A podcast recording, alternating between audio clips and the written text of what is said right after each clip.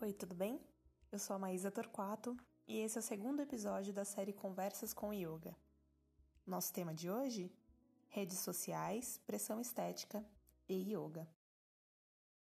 Eu trouxe esse tema porque tenho trabalhado bastante pelo Instagram, produzindo conteúdo sobre yoga e meditação. E percebi que o Instagram se tornou, para além de uma rede social, uma vitrine que reflete padrões. Padrões esses criados pela nossa sociedade do que é o ser humano perfeito. A cor da pele, a forma do corpo, o peso ideal, rosto ideal. E a pressão estética é o que garante que sigamos esses padrões. Atingindo a todos em maior ou menor escala, nos faz sentir vergonha quando não nos encaixamos naturalmente. Faz sentir a necessidade de buscar esse padrão claramente inatingível, trazendo sofrimento, prejudicando a nossa saúde mental e física, principalmente quando falamos sobre as diversas intervenções físicas, como cirurgias plásticas, procedimentos estéticos, a que nos submetemos, e a compra de produtos diversos que muitas vezes vendem através do apelo do autocuidado. A pressão estética também é uma forma de manter o capitalismo girando, vendendo tudo aquilo que pode nos trazer a aparência dos sonhos.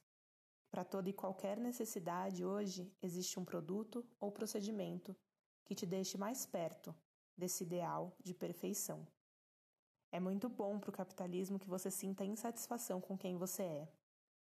No nosso contexto, privilégio hoje é ter tempo e dinheiro para poder se cuidar.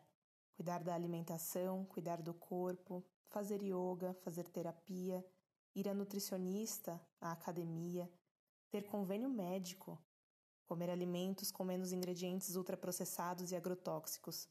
Aqui no Brasil, tudo isso faz parte de um estilo de vida distante para a maioria das pessoas.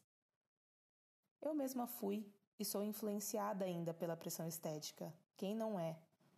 Foi preciso desenvolver um pensamento crítico e um olhar muito atento para tentar fazer das minhas escolhas mais conscientes.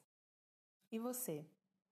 Você já olhou para o seu corpo agora de forma honesta, de forma real, sem se perguntar ou sair pontuando e analisando tudo o que você precisa fazer para, entre aspas, se melhorar, evoluir, chegar lá naquele ideal que nem foi construído por você, mas que você vê todo dia nessa vitrine? Você já se olhou sem ser atropelado pelas imagens da mídia, da TV, da tela do seu celular? Se olhou de verdade? Na nossa sociedade, quando pensamos corpo, infelizmente ainda associamos a estética. Mas e o corpo político? O ser humano integral, feito de corpo sutil, corpo de emoções e pensamentos, mas também de corpo denso, que serve como fronteira e ferramenta para o nosso contato com o mundo. Cadê o corpo como a manifestação de uma existência, onde cada parte considerada imperfeição conta a história que aquele corpo viveu? O professor de yoga Pedro Kupfer disse em seu texto, intitulado Self ou Selfie, o corpo no yoga, que o yoga também é atravessado por essa pressão estética. Abre aspas. Que o yoga praticado atualmente pouco tem a ver com o das origens. Tornou-se mais uma engrenagem na indústria bilionária do bem-estar e da autoajuda, e está a anos-luz de distância da sua meta original, que sempre foi a liberdade, no yoga das redes sociais, das propagandas, só vemos o estereótipo da mulher branca, jovem, magra e flexível, que não sai da sua bolha de privilégios. Fecha aspas. E aí, claro que qualquer pessoa que fuja desse padrão vai se sentir intimidada, vai achar que o yoga não é para ela. Então, o yoga também vive uma crise de identidade diante desses padrões estabelecidos pela nossa sociedade. E aí fica um questionamento: Quantas pessoas já desistiram de fazer qualquer coisa por estarem fora do padrão? Principalmente as mulheres, claramente as mais afetadas pela pressão estética. Eu sempre me pergunto quantas pessoas já desistiram de experimentar uma prática de yoga por conta da imagem que se projeta dela, tornando-a tão inacessível. Mas, como praticante e professora, eu acredito que o meu papel é ensinar yoga como ferramenta para a liberdade através do autoconhecimento, sim, mas também é promover o debate acerca desse yoga que se popularizou nas redes sociais, com fotos onde a modelo executa posturas de yoga extremamente desafiadoras, sorrindo como se não houvesse esforço algum, e por trás disso se tornou mais um produto que promete felicidade que é conquistada somente através do corpo perfeito. Esse também é um dos objetivos da prática de yoga, é instigar em nós a autorreflexão, um olhar sobre as nossas crenças e o questionamento: será que as minhas crenças são realmente minhas?